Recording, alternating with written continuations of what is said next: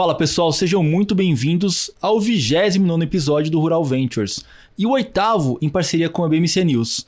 Bom, pessoal, só para explicar um pouquinho o que é o Rural Ventures, ele é um podcast focado em startups, focadas em, especificamente em agri e food techs. E hoje nós entrevistamos aqui o Thomas Martins, founder da Brasil Agritest. Thomas Martins, muito obrigado pela sua participação. E aqui no nosso vigésimo episódio a gente vai falar um pouquinho sobre o sistema digital da Agritest, da Brasil Agritest, que automatiza o controle de qualidade dos grãos. Obrigado pela sua participação, Tomás. Tomás ou Martins, qual que é melhor, hein?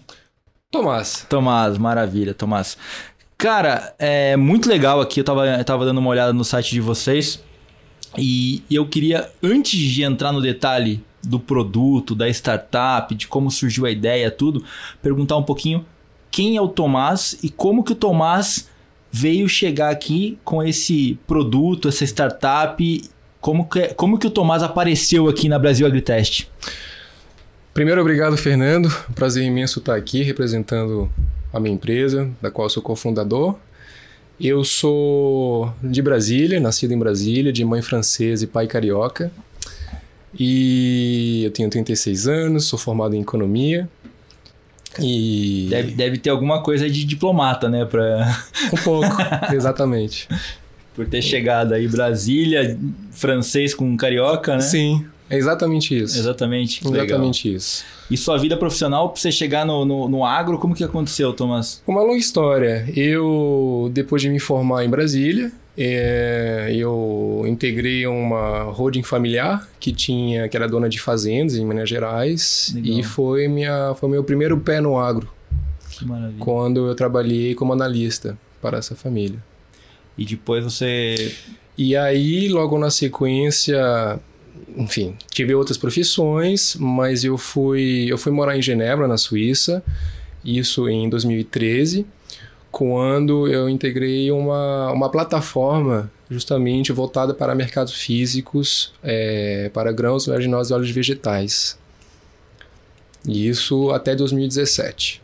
Legal. E então na sequência eu saí de lá, voltei ao Brasil e eu fui levado a conhecer a Embrapa Instrumentação, que é uma das 42 unidades da Embrapa, que fica aqui em São Carlos, no interior de São uhum. Paulo. E mais especificamente, o, o Lucas, que é o meu cofundador, e eu, nós nós deparamos com as diferentes técnicas do laboratório de ótica e fotônica dessa mesma unidade da Embrapa. E foi assim, associando as possibilidades dessas novas tecnologias, que a gente relacionou com alguns gargalos da, do setor agrícola brasileiro. Né? Então, esse foi, resumindo muito, como nós chegamos até aqui. E foi assim que surgiu a ideia de vocês fazerem. Qual que é o, exatamente o produto da Brasil Agritest? Como que você explicaria isso para um leigo? A Brasil Agritest faz exatamente o que com os grãos da soja? Para um leigo, de uma forma muito simplificada, eu diria que a gente está desenvolvendo um, um super sensor que na verdade se aparenta mais um instrumento de raio-x, vamos dizer assim, simplificando muito. Sim. E, e, portanto, a ideia é justamente você poder oferecer o equipamento imparcial que fizesse um trabalho de forma muito mais rápida e de forma mais econômica.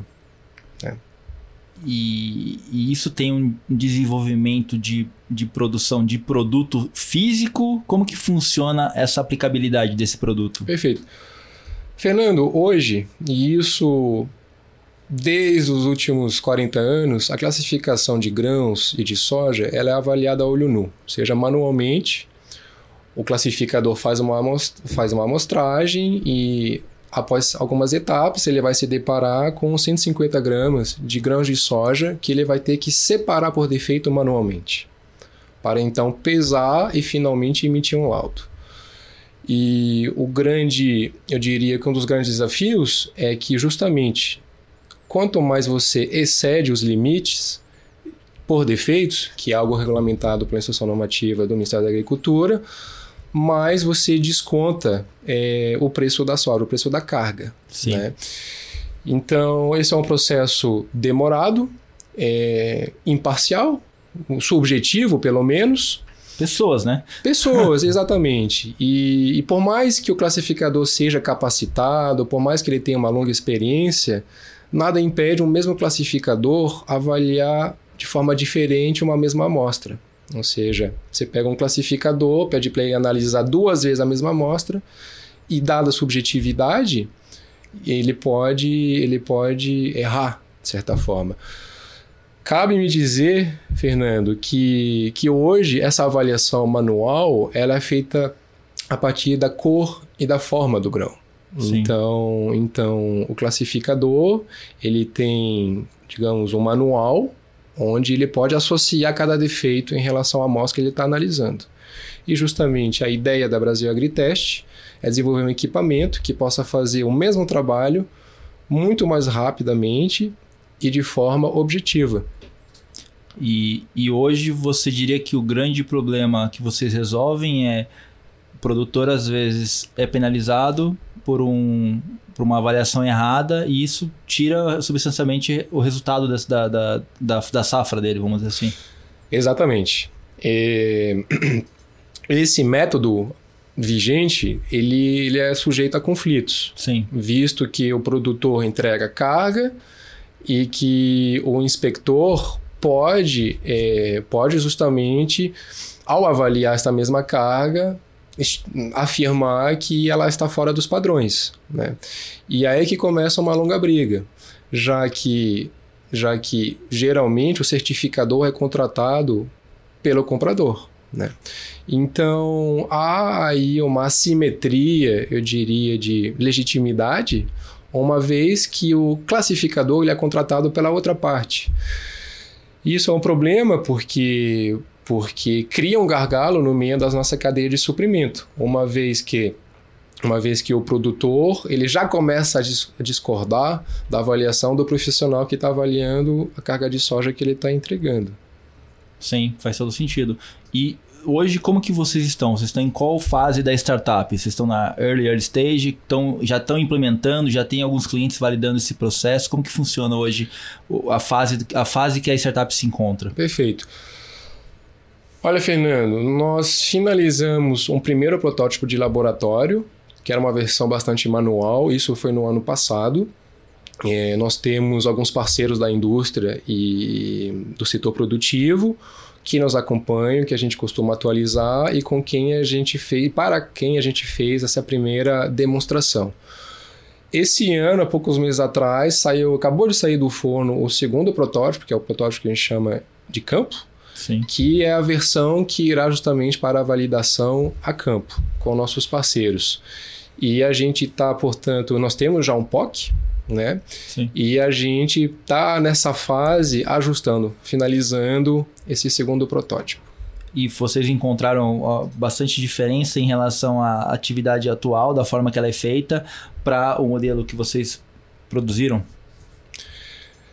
A gente a gente está, digamos assim, desenvolvendo. Eu diria que uma das estratégias que a Brasil Agritech implementou foi justamente de trazer parceiros desde o desenvolvimento do equipamento, de Entendi. forma a gente poder construir algo praticamente sobre medida de acordo com as necessidades do mercado. E quando Sim. eu digo mercado, é tanto o produtor, setor produtivo, como as indústrias, né? cerealistas, cooperativas e tradings. Então a gente está bastante alinhado hoje com o que a gente imaginava, com o que a gente prospectava.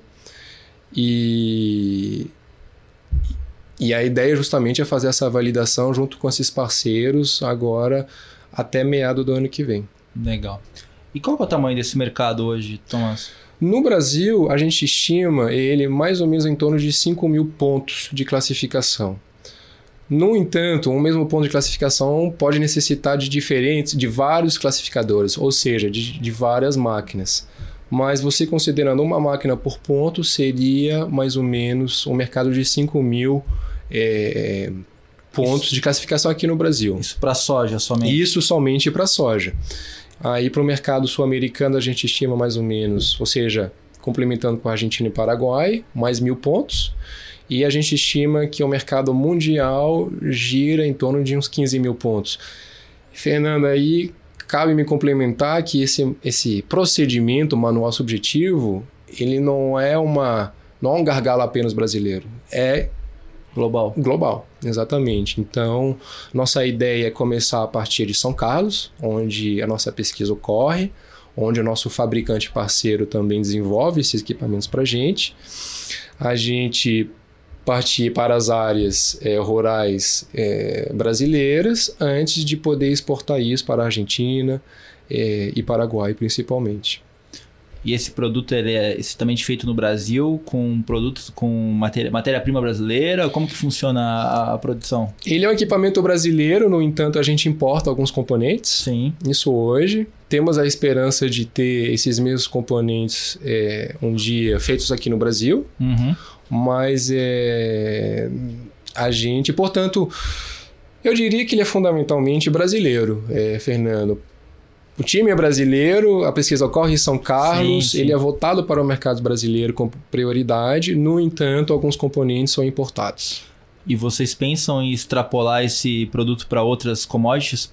Outros... Sim, sim. A nossa ideia é justamente poder usar esse mesmo equipamento para milho, de, de forma que a gente possa entregar a nossos clientes um mesmo equipamento que possa analisar e soja e milho.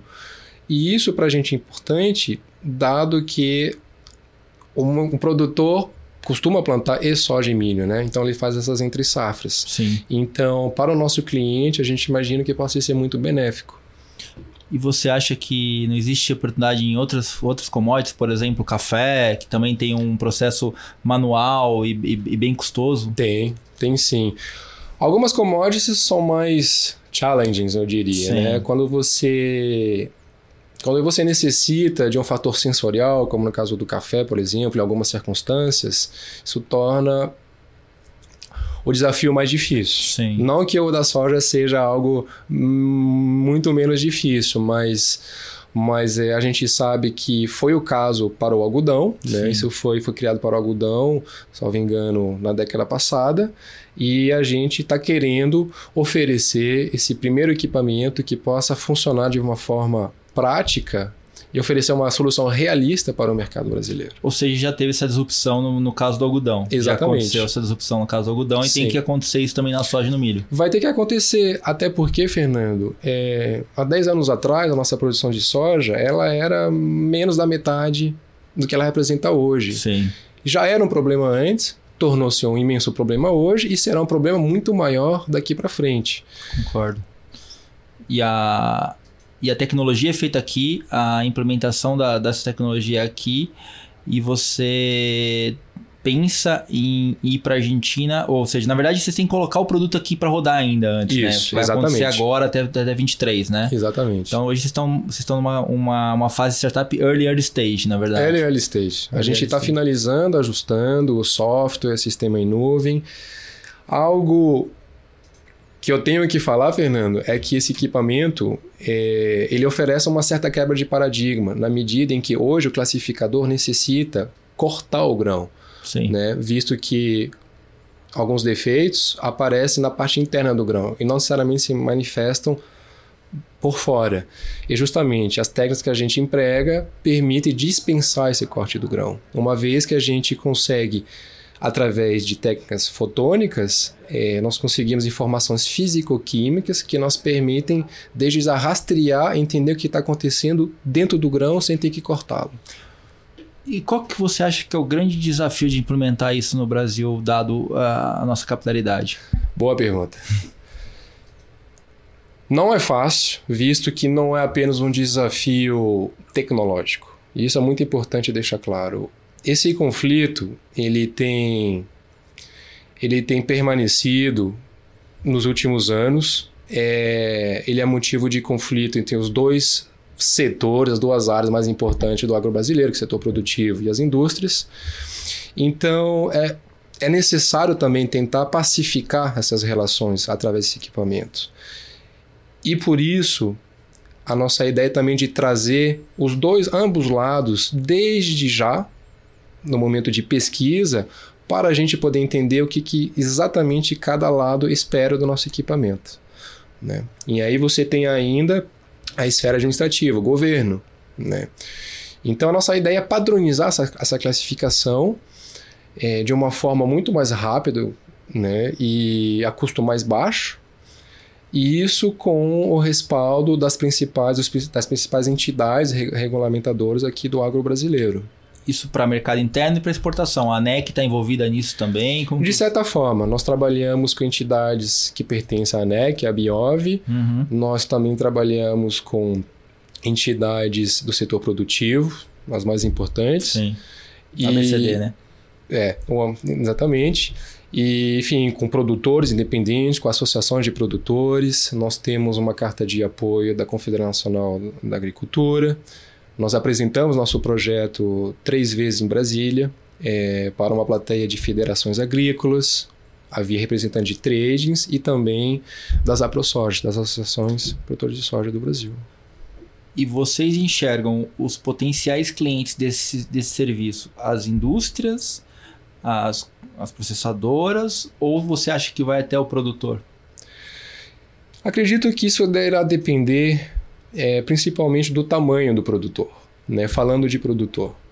Então, a partir do momento que esse produtor tenha é, dentro da sua capacidade de estrutura silos, é, ou simplesmente grandes volumes para entregar, justifica-se de forma clara a necessidade por um equipamento desse. E, e, esse equipamento será ele será apresentado, será fornecido ao longo de toda a cadeia de suprimento, ou seja, da saída da fazenda até silos, é, armazenagem, estruturas de armazenagem, mas também principalmente nos portos. Né? E você acha que o, como que você enxerga o custo desse produto entrando no mercado hoje? Ele é muito equiparado ao, ao que é usado hoje pelos classificadores? Como que você enxerga a diferença de, de preço? Porque a gente sabe que é importante também para o produtor. Sim. A diferença de preço, ela, ela é algo um pouco subjetiva, justamente. Sim, sim. Porque hoje nós sabemos que um classificador algumas vezes não faz o trabalho direito. E não por falta de experiência, mas isso dada a, a pressão né, daqueles caminhões. Você muitas vezes vê grandes filas de caminhões, então o classificador ele tem essa pressão em cima dele, só que ele precisa escoar aquilo tudo. Então, Sim. muitas vezes, por exemplo, o classificador ele diminui é, a alíquota da amostra. Em vez de trabalhar com 150 gramas, ele trabalha com 50 gramas. E o custo disso, justamente, é que ele vai aumentar as chances de errar. Né? Então, hoje, nós temos que um classificador não faz 100% do que ele deveria fazer. E nesse sentido, é difícil fazer uma comparação, visto que o nosso equipamento irá analisar todos os grãos, né? coisa que não ocorre hoje. Hoje, o classificador, para fazer o trabalho certinho, conforme é esperado, ele teria que cortar todos os grãos da amostra e olhar um a um. Ele não faz isso. Sim. Então a gente está comparando uma máquina que entrega um resultado muito superior.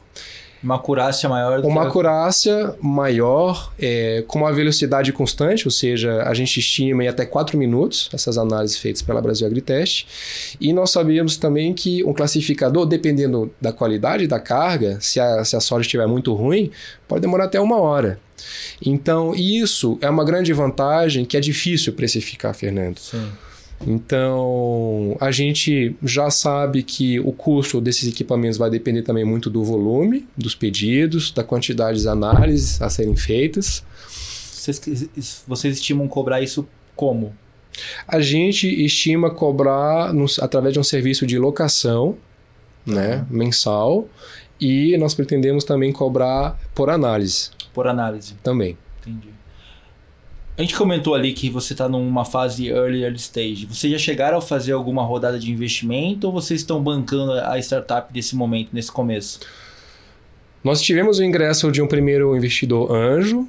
No entanto, continuamos fomentando nossa própria pesquisa. Nós estamos hoje à procura de um, de um investimento, justamente que nos permitisse finalizar isso quanto, o quanto antes, fazer a validação colocar os equipamentos no mercado e, o quanto antes, iniciar essas pesquisas para milho. Legal. E vocês estão bancando, então, isso há quanto tempo faz que vocês montaram a startup? Nós montamos a startup há quatro anos atrás. Quatro anos? Há quatro anos atrás, é, ela nasceu de uma cooperação técnica com a Embrapa, né, através de um modelo chamado de inovação aberta, Sim. onde nós entramos, a empresa entra com capital e a Embrapa fornece pesquisadores e estrutura laboratorial. Legal. E aí, depois disso, vocês ficaram. Ah, passou a pandemia toda. Passou a pandemia, que realmente não facilitou, né? já que a gente trabalha com pesquisa, o laboratório da Embrapa teve que fechar por Sim. um tempo e depois esteve restrito de acesso para poucas pessoas.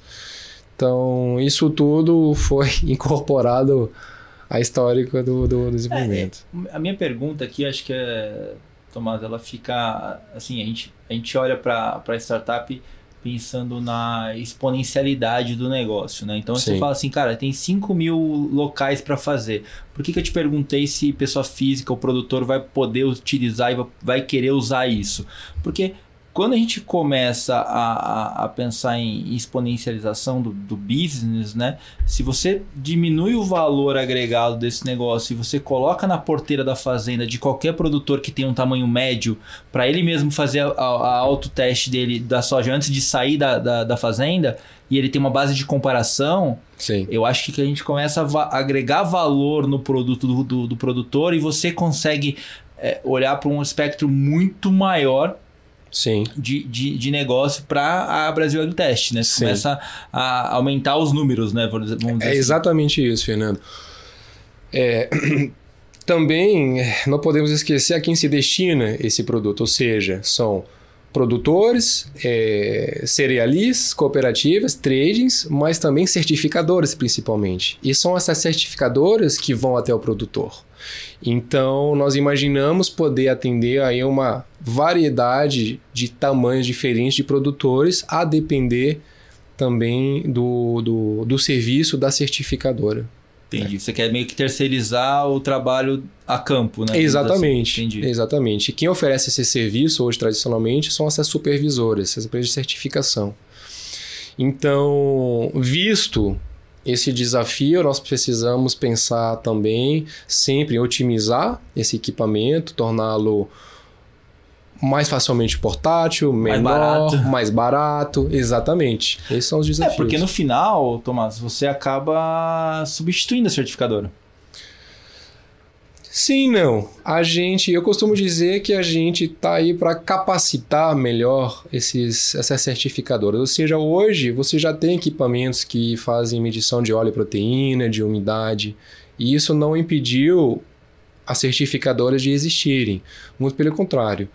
É, no nosso caso, de qualquer forma, será necessária a presença de um profissional que entenda de classificação para manipular a máquina. Então, então a gente a gente oferece essa, essa possibilidade, por exemplo, para as supervisoras de acelerar esse processo, reduzir custos também muitas das vezes e, e poder oferecer um serviço de qualidade de alto padrão. E hoje existe concorrência nesse mercado? Como que funciona hoje? Houve tentativas, é, até, até onde sabemos, não foram soluções realistas do ponto de vista das expectativas do mercado, e isso principalmente porque as demais empresas é, não, não conseguiu dispensar o corte. Então, o corte do grão é algo bastante. É um gargalo para as empresas de tecnologia que visam oferecer um equipamento desse. E esse laudo que vocês fornecem, ele tem a, a validação de exportação, já vai tudo, como que funciona esse laudo? Ele, a gente pretende automatizar tudo, ou seja, hoje o trabalho manual do classificador, ele consiste então a separar os defeitos, pesar Uhum. a proporção dos defeitos em cima é, da base do peso total da amostra e a gente justamente vai fazer tudo de forma digital. A gente vai pesar, a gente vai reconhecer tudo e, e a gente precisa entregar um laudo. né? Então, nós estamos em contato já com supervisoras, já com, com multinacionais, trading companies, com associações de produtores, de forma a poder entregar algo dentro da expectativa de todo de todas essas entidades. Exatamente. Cara, e, e qual que é o grande propósito do Tomás dentro do, do contexto da Brasil Agritest, desse mercado? Qual que é o seu grande sonho aí, na verdade, em relação a, a essa, essa startup? O meu grande sonho é eu acredito que seja o mesmo da empresa, é a gente poder justamente agregar valor à cadeia de suprimentos da soja no Brasil, né? Hoje nós somos o maior produtor exportador, no entanto, a gente usa ainda um método pouquíssimo eficiente, né? Antigo. Então, uma das nossas ambições é sermos os primeiros a oferecer uma vantagem para o, para o mercado da sojicultura aqui no Brasil, nesse momento. Então, e poder padronizar essa questão da classificação do norte ao sul do Brasil, ou seja, a gente diminuir os conflitos, a gente pacificar essas relações. Isso ser igual, né? Ser igual, justo, né? imparcial. Sim. Imparcial. Ser, é, a palavra é ser imparcial, né? Exato. Ah, é, um, é, um, é, um, é um produto legal. Acho que, dando até um pitaco aqui, que eu, eu sou meio de dar pitaco, eu pensaria em, realmente em exponencializar ele, porque eu acho que é onde você vai ganhar propósito dentro de, da, da, de startup, né? De exponencialização e levar isso para todos os produtores. E, e, pensar no, Porque, querendo ou não, é, é uma. É uma métrica que hoje ele só tem depois de produto entregue, né? Sim. Então acho que é uma métrica interessante para que ele possa comparar na hora que ele vende, entrega e fala assim, pô, mas é, não está batendo, né? Então acho que é uma base de comparação de como ele está produzindo, né? Sim. É claramente a gente não pretende parar pela soja, né? A, a gente a gente optou por começar pelo desafio da soja, dados os volumes é, de quantidade, mas também financeiros, né? Que a soja Sim. representa no Brasil. É a menina dos olhos. Sem dúvida. Então, no nosso para a gente era natural começar pela soja, até porque a gente sabe que essa questão de classificação é mais complicada com a soja. Então, Eamara já era um pedido do mercado. Eu sei que diferentes associações de produtores e de, e de tradings já se reuniram inúmeras vezes em torno dessa problemática e é justamente onde a gente pretende entrar, a oferecer um equipamento é, que se beneficia da neutralidade científica da Embrapa, Sim. ou seja, não é Brasil Agritech, que é também sobre a chancela da Sim. Né, nesse grande instituto de pesquisa brasileiro e com os dois setores também nos apoiando. Então essa que é a ideia. É, faz total sentido. Vocês pegaram a empresa que é responsável por todo o incentivo tecnológico do, do agro no país, né? Então acho Sim. que com certeza corrobora para que vocês possam aplicar isso de uma forma mais fácil. Mas, cara, você tem um desafio grande aí pela frente. Imenso, imenso. Com, combinar esses dois grupos aí, né? Sim. É, sim, é. claro, claro. Mas acho, acho que é legal, assim, é, essa, essa validação que você está fazendo para mostrar que realmente esse é um, é um gargalo que existe não só de tempo, mas também de valorização, que é como que você está é, mensurando o valor daquele produto, né? Acho que esse é o principal ponto, né? Exatamente. Esse e é o que a gente pretende oferecer de forma consistente e, inclusive, o nosso equipamento ele foi desenvolvido de modo que você possa checar depois, né? Ou seja, caso houver alguma dúvida, você pode chamar aí um classificador ou inúmeros classificadores e fazer uma contra-checagem, dado que a gente usa técnicas que não são destrutivas, né? Fica histórico? Fica o histórico. E aí o nosso time já montou um sistema de nuvem todo, todo um software, justamente, onde o cliente poderá ter acesso ao histórico, poderá comparar, e a gente pretende entregar isso tudo para é, dispositivos móveis. Né? Então, a gente pretende realmente facilitar isso tudo, não somente a própria classificação, mas o acesso aos resultados. É, isso é legal. Deixar um histórico pronto para que o produtor possa validar Sim. como que foi a safra dele Sim. e caminhão a caminhão, né? e amostra a amostra. Isso é super interessante. Tomás, a gente está chegando ao final, passa rápido, né? Muito. É, mas para conhecer um pouquinho de você, a gente geralmente faz um ping-pong e eu queria te perguntar algumas coisas. Cara, que livro você está lendo hoje? Agora, ou nesse, nesse que você leu que te impactou? Eu estou lendo Economia Chinesa. Economia Chinesa, tentando entender o que, que os chineses estão comprando além da soja. Exato. Quem te influenciou, cara? Meu pai. Seu pai. Uma frase ou uma mensagem que você carrega e um mantra que você leva contigo aí quando tá dando tudo errado. Desistir nunca. Muito bom. Bom, Thomas, eu gostaria de agradecer a sua participação nesse no, nosso episódio do Rural Ventures. Agradecer aos nossos amigos e ouvintes. E aproveita esse momento para que nos sigam no Instagram, ruralventures BR, e também fique ligado no YouTube da bmc.news. E quem quiser conhecer um pouquinho mais sobre a plataforma da Brasil Agritest, brasilagritest.com.br. Obrigado, Tomás. Valeu pela sua participação aqui no nosso 29 episódio. Obrigado a você, Fernando. Valeu.